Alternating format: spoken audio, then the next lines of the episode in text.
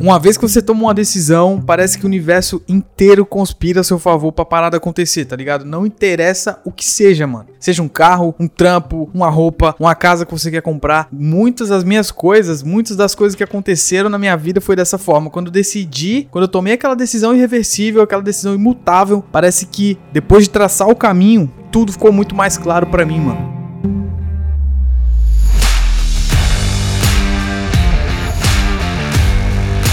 E algumas pessoas não conseguem entender essa parada. Algumas pessoas simplesmente não entendem. Isso acontece, a pessoa tem o que ela quer, mas ela não se dá conta que foi porque ela tomou a tal da decisão, mano, que ela colocou energia e ela soube distribuir a energia dela de forma inteligente. E é isso, rapaziada. É isso que eu queria falar. Aprenda a distribuir a sua energia e o seu foco naquilo que você realmente quer. Porque desse jeito, mano, é impossível que não dê certo. Ninguém vence uma pessoa imparável. E eu quero que você seja assim. Porque cada dia que passa, cada decisão que eu tomo, cada passo que eu dou, cada coisa que eu faço, eu sinto que eu tô no caminho correto, cara. Que daqui um ano, esse projeto e todos os outros que eu tô tocando, que eu tô criando, vão me render bons frutos.